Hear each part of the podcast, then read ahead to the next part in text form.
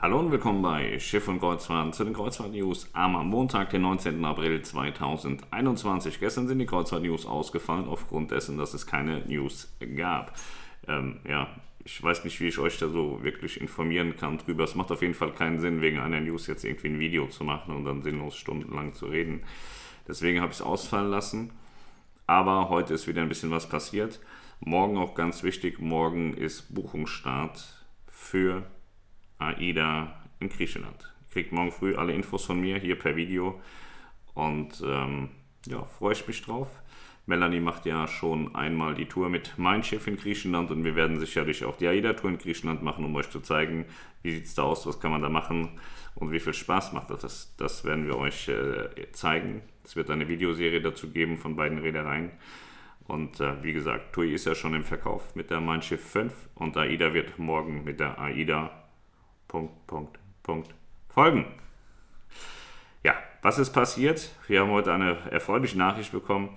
Und zwar Niedersachsen hebt die Quarantänepflicht auf für geimpfte Reisende. Betrifft uns natürlich nicht, trotz dass wir in Niedersachsen wohnen. Wir sind ja nicht geimpft.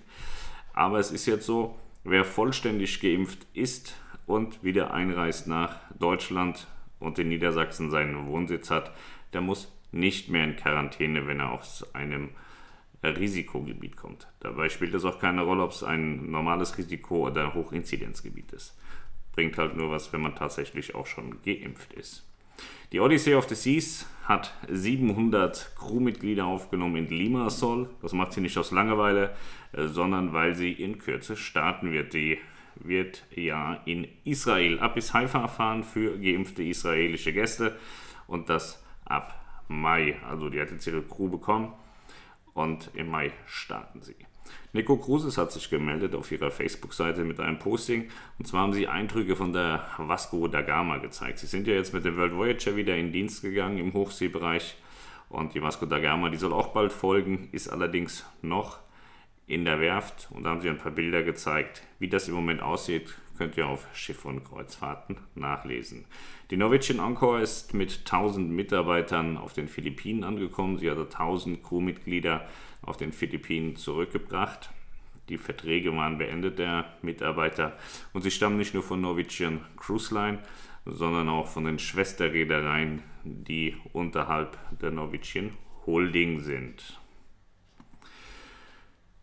Dann haben in England Demonstranten ähm, ja, Kreuzfahrtschiffe belagert sozusagen mit Kajaks. Sie sind dort rumgefahren in Torbay, sind mitunter mit Kajaks zur Marella Explorer von Marella Cruises gefahren, um zu demonstrieren, die Umweltbilanz der Kreuzfahrtschiffe sei so schlecht. Später ging das auch am Strand weiter, da wurde weiter demonstriert. Hintergrund ist, dass dort mehr Kreuzfahrtschiffanläufe stattfinden sollen in Torbay.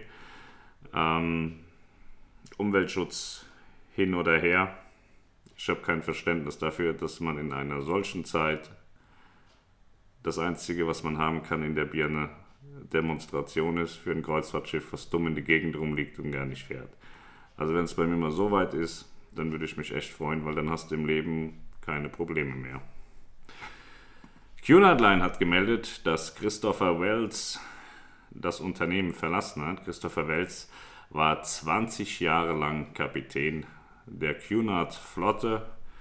An Bord der Queen Mary II hat er die meiste Zeit verbracht. 13 Jahre hatte er hauptsächlich das Kommando von der Queen Mary II. Der ist jetzt also in Ruhestand gegangen. Die MSC Seaside, die startet jetzt wieder im Mittelmeer und sie bietet einen exklusiven Strandaufenthalt in, ich sag mal, Tarent. Ich weiß nicht, wie man das ausspricht. Tarent, Apulien. Und ähm, ja, das ist exklusiv, sagt MSC.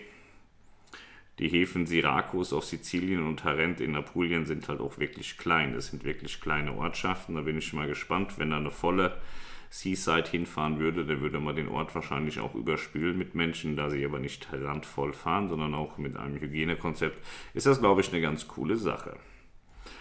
MSC hat weiter gemeldet, dass die Jungfernfahrt der MSC Seashore am 1.8.2021 stattfinden wird, ab bis Civitavecchia. Sie ist ähm, eine Weiterentwicklung der Seaside-Klasse also Seaview und Seaside, sind kleinere Schwesterschiffe. Das ist jetzt die Seaside Evo-Klasse. Am 1.8. startet sie, die Reise geht bis zum 8.8. und die ähm, Route ist von Chivi nach Genua. Sie wird im Mittelmeer fahren und auch im Mittelmeer ist es bei der Seashore so, dass ihr in jedem Hafen ein- und aussteigen könnt, so wie ihr das bisher auch bei MSC gewohnt wart.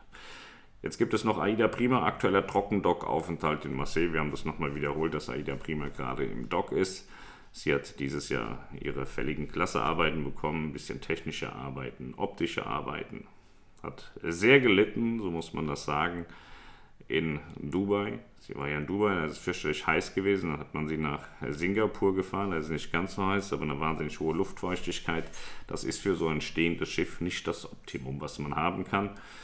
Ja, das korrigiert man jetzt ein bisschen in Marseille.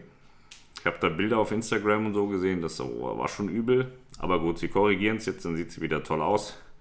Und dann läuft sie bald auch wieder oder fährt sie wieder über die Weltmeere, vermutlich ab einem deutschen Hafen.